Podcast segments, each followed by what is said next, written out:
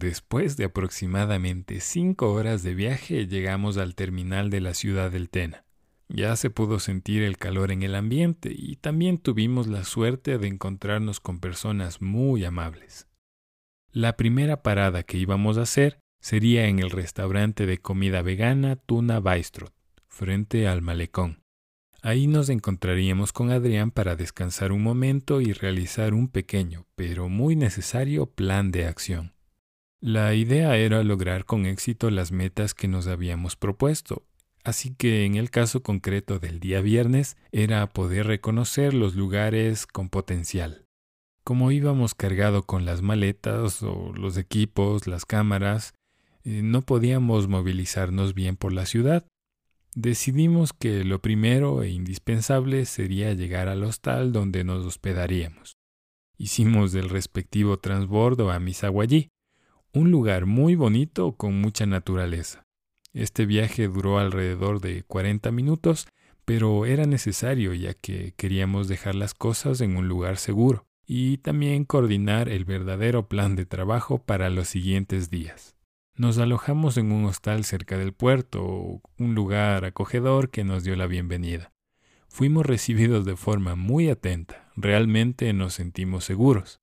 Ahora sí, sacamos las cámaras, probamos los flashes y realizamos una transmisión en vivo para los amigos que nos siguen en Instagram. Llegamos un día turístico a una hora ideal para disfrutar en familia, así que tomamos un par de fotos aprovechando el paisaje y por cierto Adrián me retó a que le retratara utilizando los recursos que teníamos disponibles en ese momento. Habría sido una pena dejar pasar ese atardecer. Los últimos rayos del sol reflejados en el horizonte, imagina las nubes, la vegetación y el dulce sonido de las cigarras. Era realmente el clima perfecto para conseguir una foto interesante. Continuamos con la caminata por los alrededores, identificamos algunos lugares, intentamos un par de fotos más, y finalmente, finalmente decidimos ir en busca de comida y descanso. En esta ocasión me gustaría recordarte que este podcast es parte de la experiencia que vivimos Adrián, Javier y yo. Es nuestra aventura denominada Shooting Tena. Todo el material que conseguimos estos días lo puedes encontrar en nuestras cuentas de Instagram por ejemplo, en arroba s-sebasflores. Si te animas, déjame un comentario.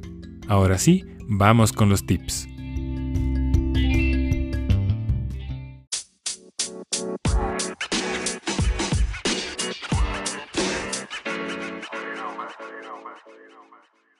Ten en cuenta si el lugar al que visitas es un lugar turístico o quizá es un sitio donde se reúne la familia. En ocasiones te puede resultar un tanto complicado trabajar con personas que se interponen entre el modelo y tu cámara, pero sé que la mayoría de situaciones no será un inconveniente. Ten presente la hora y el lugar al que vas, y asimismo que las personas con las que te puedas cruzar están ahí porque quieren disfrutar.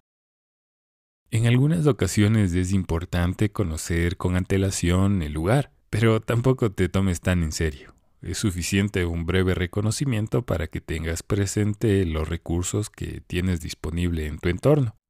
Así a lo mejor conseguirás más rápido la idea que estás buscando, ¿no crees? Básicamente te vas a ahorrar tiempo, ya que algunas veces improvisar te puede hacer pasar un mal momento.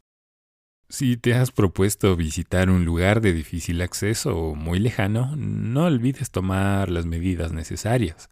Reserva un pequeño espacio en la maleta para repelente, agua, unas barras energéticas o una sombrilla. Recuerda que se trata de disfrutar esta experiencia y no de luchar por tu vida. Tú o tu modelo no soportarán demasiado si el clima los destroza, ¿verdad? Así que prepara lo necesario y no pases un mal momento. Finalmente, no dejes de lado realizar una hoja de ruta o plan de acción.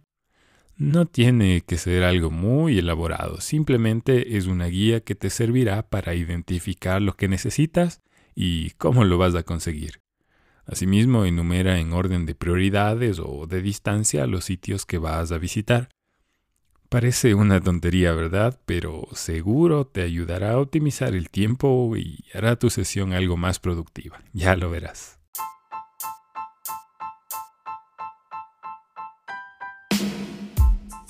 Por esta ocasión concluiré este episodio recordándote que puedes sugerir temas o interrogantes que surjan en mi cuenta de Instagram. No olvides, anímate a hacer cosas diferentes y por supuesto, nos vemos en el siguiente tema.